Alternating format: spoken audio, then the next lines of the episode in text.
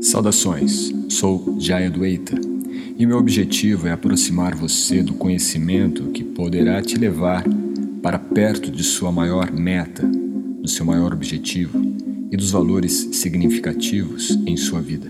E nesta nova temporada nós estudaremos o Astanga Yoga de Patanjali, onde falaremos em detalhes os oito degraus do processo de yoga segundo a visão clássica dada por Patanjali. Quinto e último estágio dentro de Niyama, dentro das disciplinas propostas no Astanga Yoga de Patanjali, é Ishvara Pranidanava, que é ao lado do Sutra 1.2 Yoga Sthita Vritti Niroda, dos sutras mais importantes no Yoga Sutra de Patanjali. E por um motivo muito simples, porque muito se fala a respeito do yoga, a respeito do processo de Astanga, mas pouco se entende ou mesmo se propõe como um campo de direcionamento da nossa prática, da nossa ideia de desenvolvimento da consciência pelo yoga, o conceito de Ishvara. E muitas vezes o conceito de Ishvara é mal interpretado e mal apresentado, e que, por um lado, enquanto o conceito original de Patanjali ele procura neutralizar a proposta de uma religiosidade ou de um aspecto, diríamos, institucional do yoga, ao mesmo tempo ele nos propõe algo que é das talvez a mais importante de todas elas dentro do processo de yoga, que é o direcionamento que a nossa consciência deve ter dentro da prática. Isto significa que no conceito geral da filosofia do yoga, na metafísica do yoga, devemos entender que há uma, uma relação do nosso ser, do ser que pratica o yoga, vamos considerar desta forma, e um elemento referencial. Diríamos uma referência para a qual a consciência do praticante se dirige durante o seu processo, tanto durante a prática como também ao longo do seu percurso ao longo de sua vida. Isto é o que de essencial torna o yoga uma ciência. Ciência esta definida não como teologia de Theos, de Deus ou de uma concepção religiosa, mas sim de teleologia que envolve e agrega o conceito de Deus em seu estado absoluto, não no seu estado relativo, no seu estado institucional de religiões ou de crenças. Então, o conceito de Ishvara Pranidhanava é o conceito mais importante dentro do processo de yoga. É o conceito que nos dá a definição de uma meta, de um objetivo, de um propósito na nossa prática e que, de uma forma mais ampla, o yoga então possibilita ao praticante criar ou dar ou encontrar, ainda melhor, o sentido da sua vida. E é este o sentido que nós podemos trazer para o conceito de Ishvara Pranidhana. Ishvara é o nome ou a definição, uma terminologia dada ao controlador supremo, ao desfrutador supremo ou ao beneficiário último, que, em outras palavras, se referem ao absoluto, ao Supremo, ao Ser Supremo. E Pranidhana é, está ligado à ideia de entrega vital. Prana, de prana, né? prani, é, temos aí o conceito vida, né? a energia vital, a mesma raiz para prana. E dhana é doar, entregar, dar. Dessa forma, direcionar a nossa vitalidade ao Ser Supremo. Esta é a ideia em Ishvara Pranidhana. E muitas vezes esse sutra ele é mal interpretado, mal apresentado, justamente para não dar uma conotação religiosa. E isto é desnecessário, pois a verdadeira conotação que Ishvara Pranidhana dá não é de uma religiosidade, mas sim de uma conexão, de uma integração do ser individual, do praticante com o ser supremo, o ser absoluto.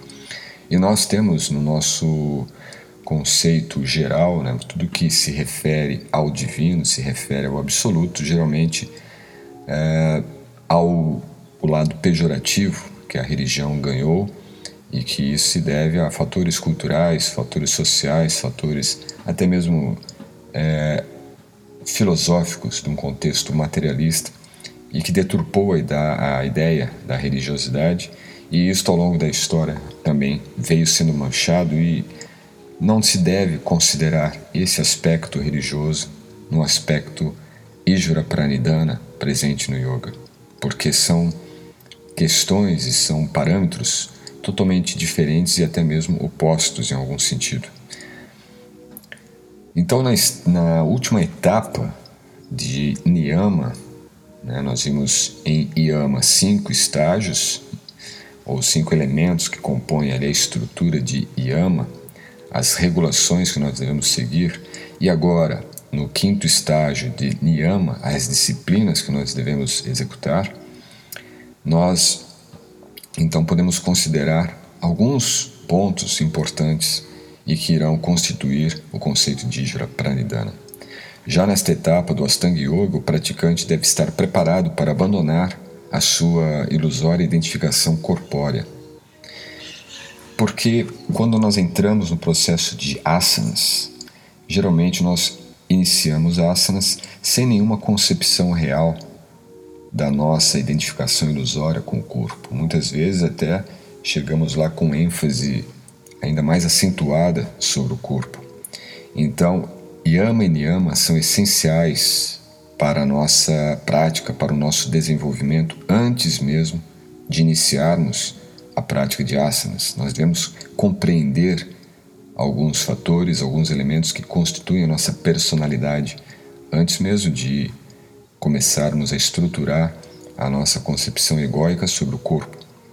Deixar o falso ego e aceitar um ser supremo a quem temos que aceitar como superior a nós mesmos, ao nosso insignificante ego, esse ego denso, grosseiro, é algo muito difícil para algumas pessoas, mas extremamente necessário para quem quer avançar no caminho do yoga, no seu processo de autodesenvolvimento pelo yoga, como ele realmente é. Nós podemos até deturpar um pouco né, e tornar o yoga adequado ao que nós gostamos, ao que nós achamos que ele deve ser. Mas quando nós pensamos no yoga como ele realmente é, nos seus princípios, devemos entender que não é aleatório o processo de yoga dentro do Astanga de Patanjali, mas que existem etapas, degraus. Yama, Niyama é a base de toda esta escadaria. Patanjali, em seu Yoga Sutra, no primeiro pada, o verso 23, ele enfatiza esta definição de Ijvara Pranidhana com Ijvara Pranidhana Avad. E a tradução realmente dada a esta a este aforismo, a esse sutra, entregar-se por completo à suprema divindade. Também é enfatizado no capítulo 2, no segundo pada, o Sutra 45, onde se diz que Samadhi Siddhir Ishvara Pranidhanat a perfeição do samadhi é a rendição completa à suprema divindade. Então observe que ele coloca duas vezes o conceito Ijvara Pranidhana, não é algo apenas gramatical, mas é realmente um conceito técnico, podemos entender, no Yoga Sutra. E aqui é até mais enfático, né, porque Samadhi, Samadhi é, é o estágio último do Astanga, é quando ocorre a nossa reintegração de consciência com o Supremo. Siddhi, de Siddhi, de perfeição. Então, a perfeição desta reintegração é justamente Ijra Paranidana. O momento em que nós assumimos essa postura, esta atitude de estarmos entregues, rendidos ao Supremo. Aqui entregues no sentido de dependência.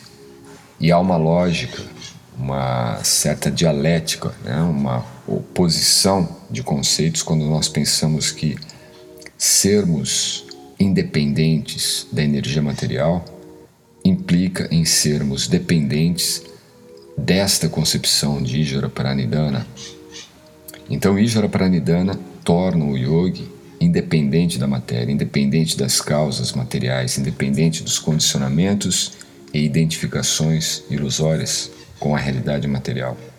Não significa um desprendimento, um esvaziamento da matéria ou mesmo uma negação da matéria, mas sim uma integração plena e real da nossa existência dentro desta condição material.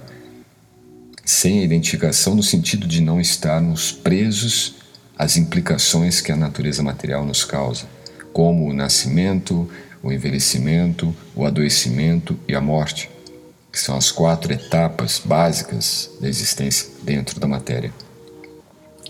Então, a compreensão de Ijra Paramidanava nos dá também a compreensão de que nós somos seres eternos e estamos numa eterna relação com o Ser Supremo. Por isso, a perfeição de Samadhi é esta rendição ao Supremo. Porque chegar numa perfeição do Samadhi sem esta concepção metafísica da relação com o Supremo, na verdade, é apenas uma ideia, um fenômeno psicológico de tal samadhi e não realmente uma experiência espiritual, uma experiência metafísica deste samadhi. Entregar-se numa atitude de rendição ao Supremo é muito difícil para quem ainda não tenha desenvolvido pelo menos uma pequena centelha de amor pelo Supremo.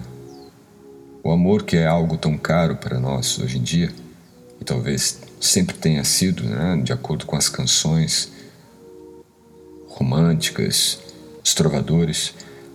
Este amor, na verdade, é o amor ainda básico, carnal, fruto da paixão.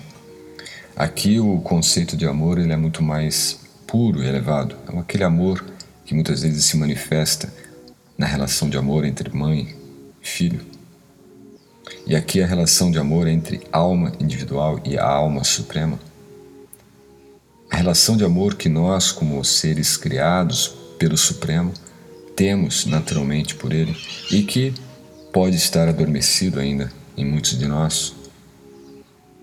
O yoga, nesse aspecto de Ijra Pranidhana, busca resgatar este amor, esta natureza intrínseca do ser, em amar ao Supremo. Porém, para amá-lo é necessário conhecê-lo, e para conhecê-lo dependerá muito do estágio anterior. O estágio anterior é Swadhyaya, que nós vimos no podcast anterior. Ou seja, nós precisamos conhecer o Supremo para que possamos desenvolver o interesse de amá-lo. Ninguém ama algo ou alguém sem conhecer antes.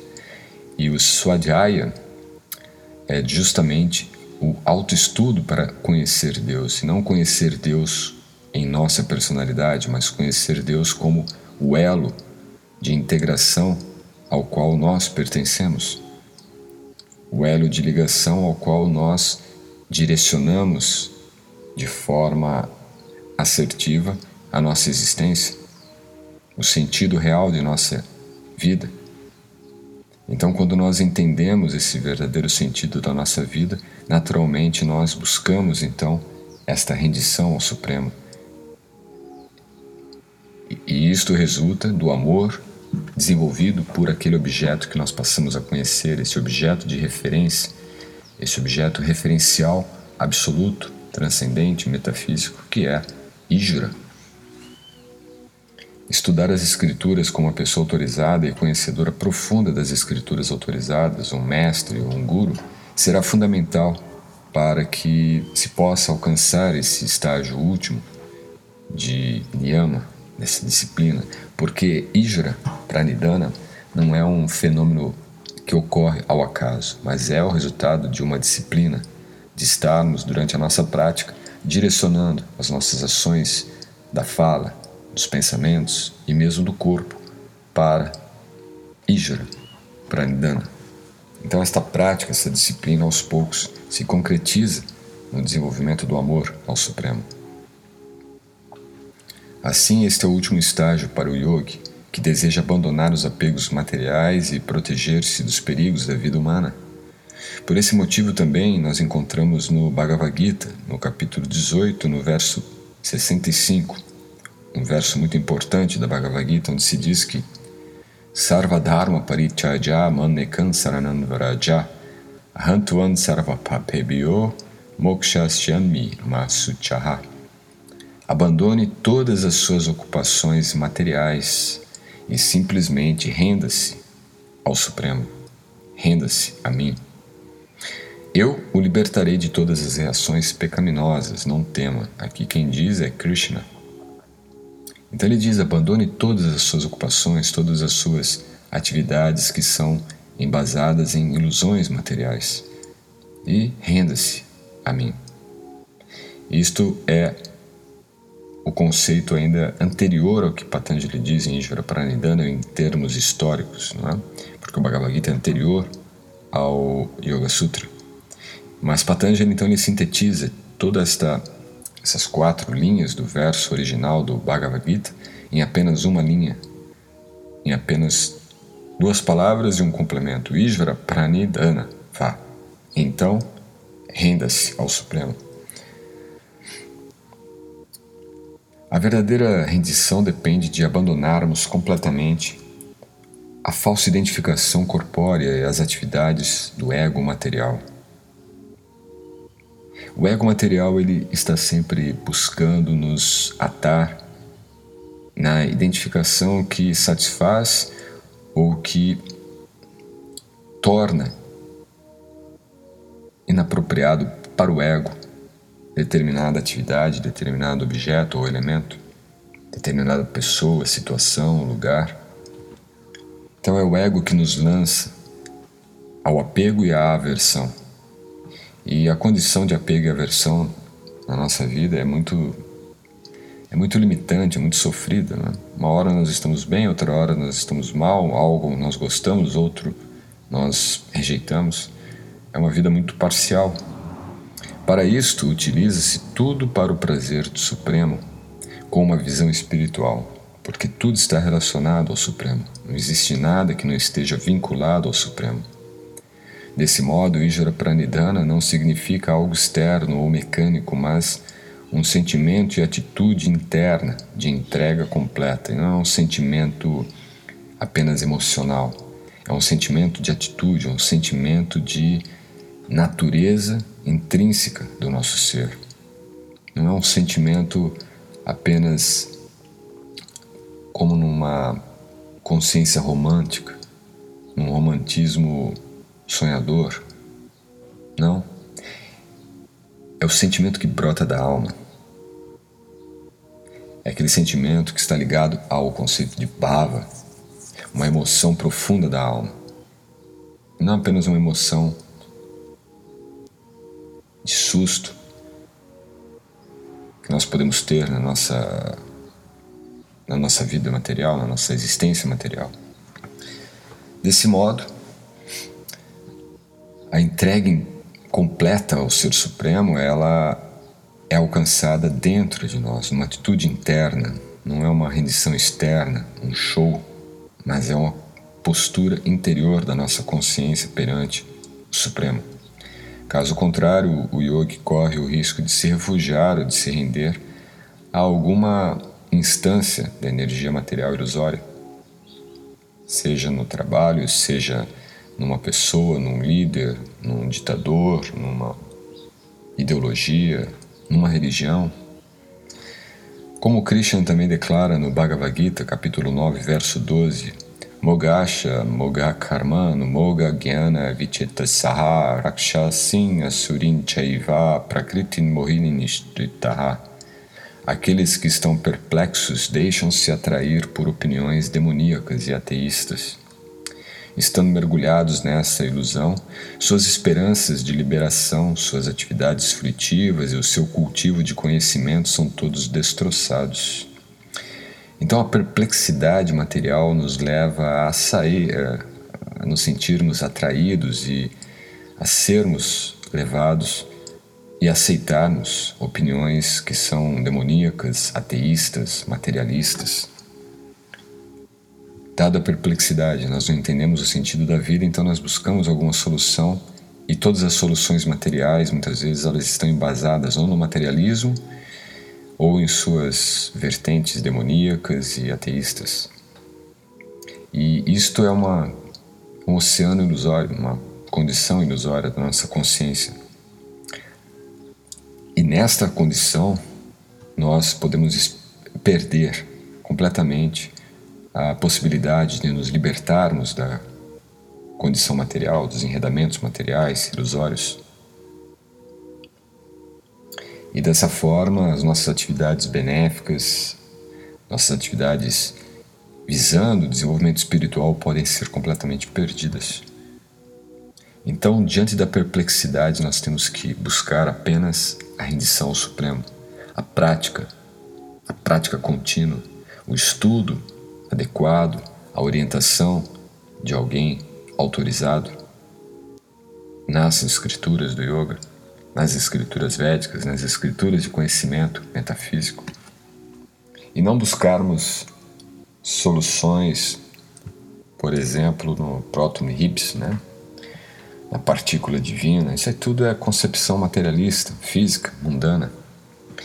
Conceitos materiais de Deus, que na verdade são apenas especulações da mente humana.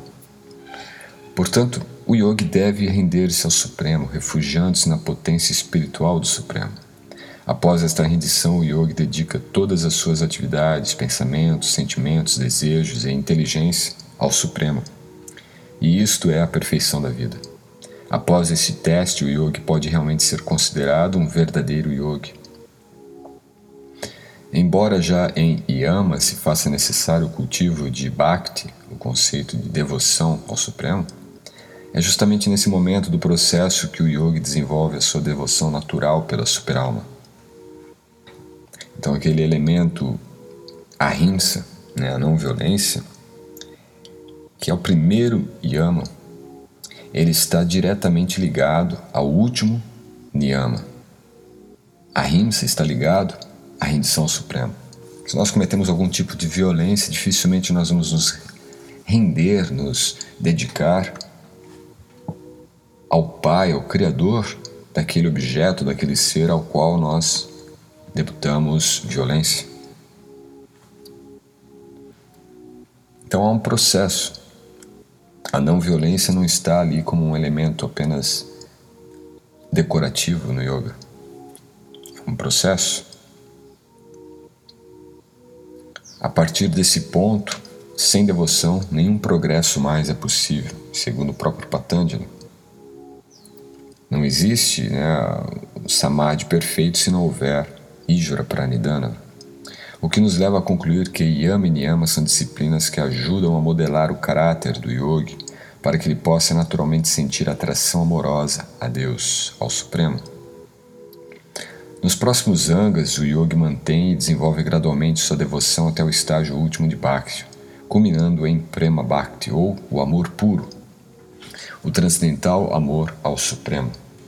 A semente que foi plantada em Yama e Niyama cresce nos próximos degraus até que a consciência do yogi se absorva na forma pessoal da verdade absoluta, a meta de todos os grandes yogis. Esse também é um objetivo extremamente elevado, mas que também está confirmado no Bhagavad Gita, no capítulo 12, versos 6 e 7, cuja tradução é a seguinte: mas aqueles que me adoram, abandonando todas as atividades por mim e não se afastando de sua devoção por mim, ocupando-se em serviço devocional e sempre meditando em mim, tendo fixado suas mentes em mim, a eles eu sou o pronto salvador do oceano de nascimentos e mortes. E também no Bhagavad Gita, capítulo 9, verso 34, Ocupe sua mente em pensar sempre em mim, torne-se meu devoto, ofereça-me reverências e me adore. Estando absorto por completo em mim, com certeza você virá a mim. Esta atitude de rendição é o que há de mais elevado e sublime para a Jivatma, a alma espiritual. individual, pois após milhões de nascimentos ela pode aparecer e reaver esta conexão esquecida por parte dela. E essa tendência de se render é natural à alma espiritual. Portanto, o yogi rende-se à pessoa suprema e não à sua energia ilusória, Maya. A própria suprema personalidade de Deus, ou Ishvara, se autodefine no Bhagavad Gita, capítulo 15, verso 18. Porque sou transcendental, situado além do falível e do infalível, e porque sou maior, sou celebrado tanto no mundo quanto nos Vedas como a pessoa suprema. Tama significa aquele que está situado acima de qualquer condicionamento material. Paramatma. Conectar-se ou render-se a esta consciência ou este ser supremo significa restabelecer a sua eterna relação com o yoga, o Senhor do Yoga, e ao mesmo tempo tornar-se também transcendental à influência do condicionamento material, alcançando a perfeição. Perfeição essa definida como Nitya Siddha, a perfeição eterna, que é uma característica da alma. Mas o que vem a ser então rendição? Vamos pensar um pouco. Rendição significa que, em lugar de trabalhar para a satisfação dos próprios desejos pessoais, o yogi se ocupa por completo em agradar ao Supremo diretamente, segundo seus próprios desejos íntimos, não os desejos do yogi, mas os desejos do Supremo. Como que o Supremo coloca algumas condições, algumas situações em nossas vidas, é justamente o que vai nos delimitar, criar uma trilha na qual o nosso processo estará sempre evoluindo para este processo de reconexão com o Supremo.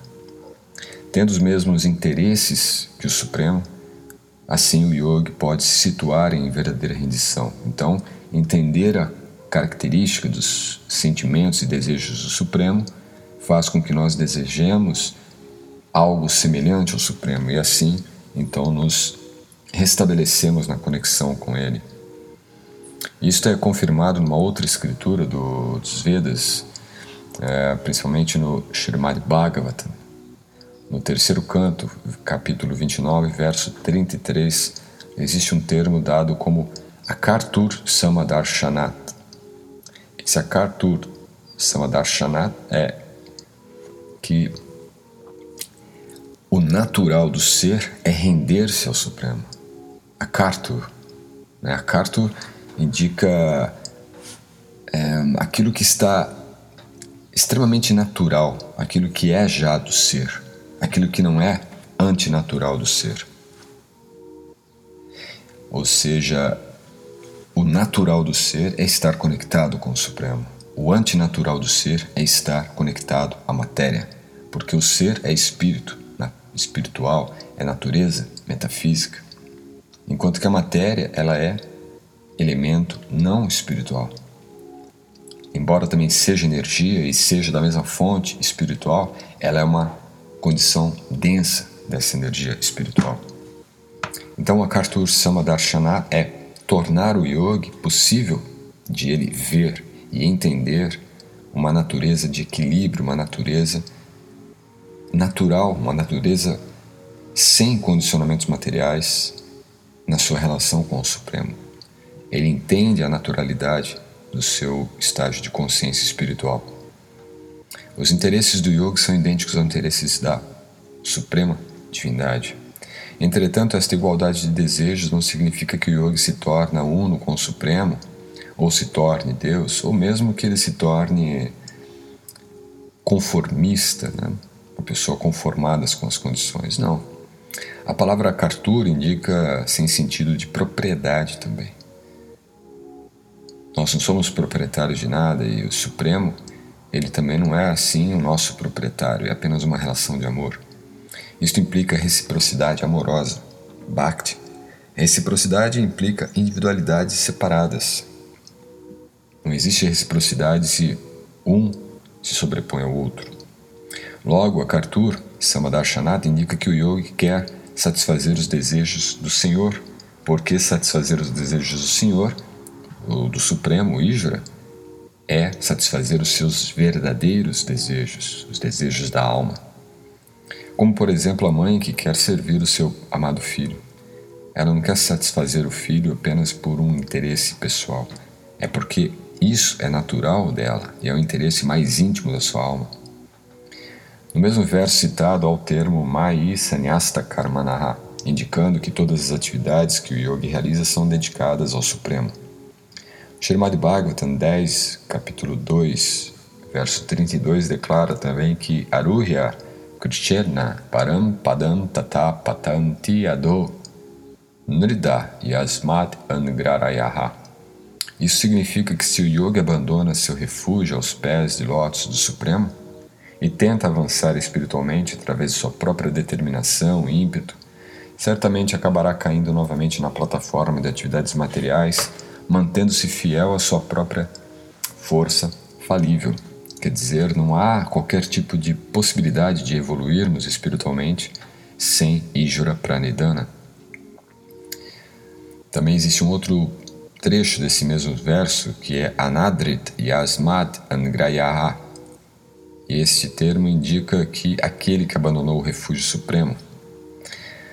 A verdadeira rendição nunca resulta em abandono. Se eu me rendo agora e depois abandono é porque a minha rendição não foi completa. Render-se só tem significado quando ocorre inteiramente. E por isso também que Krishna afirma no Bhagavad Gita que Bhakti é fácil e agradável de ser praticado. Não é nada complicado e não se necessita de muito esforço para praticar Bhakti. No entanto, é necessário compreensão, conhecimento, pois Bhakti é uma ciência, não é uma crença. Tudo que é realizado de maneira forçada acaba sendo superficial. E crer num refúgio material e render-se a ele requer muito esforço desnecessário, como enfatiza os termos Aruhya, Krichena. Portanto, mesmo que pareça ser muito difícil render-se ao Supremo, ainda assim o yogi deve dedicar-se com afinco em depender por completo da proteção da superalma, do Ser Supremo. Tentar viver de maneira independente dentro do mundo material é uma grande atitude falha, uma atitude cega do falso ego. Nesta etapa do Astanga Yoga, o que há de mais difícil é justamente abandonar o falso ego, que, embora seja a causa de todo tipo de sofrimento, faz a entidade viva condicionada pensar que conseguirá em algum momento ser feliz sem se dedicar em satisfazer o Supremo. Renunciar ao falso ego é a verdadeira e única renúncia. Por isso a nossa dificuldade. Abandonar, renunciar, se sobrepor ao próprio ego é uma tarefa difícil. E sem deixar o falso ego, ninguém consegue progredir seguramente no caminho do yoga. E deixar no sentido de se sobrepor a ele, de corrigir o nosso ego e de não nos identificarmos com as projeções que ele faz da realidade na qual nós vivemos.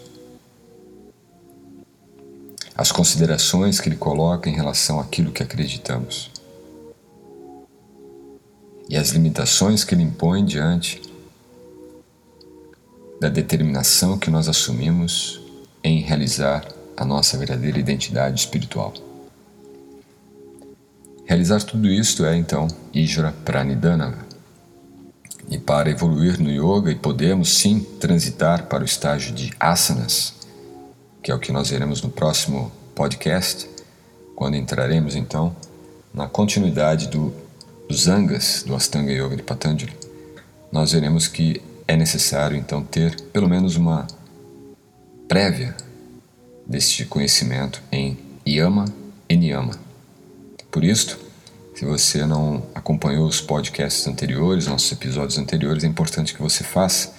São 10 episódios no qual nós temos então uma definição da base do desenvolvimento ético, desenvolvimento moral, desenvolvimento dos princípios que compõem a qualidade de consciência que nós devemos ter para iniciarmos a prática de asanas, pranayamas e, consequentemente, progredir até samadhi. Por isso, Aguardo você no próximo podcast. Namaskar.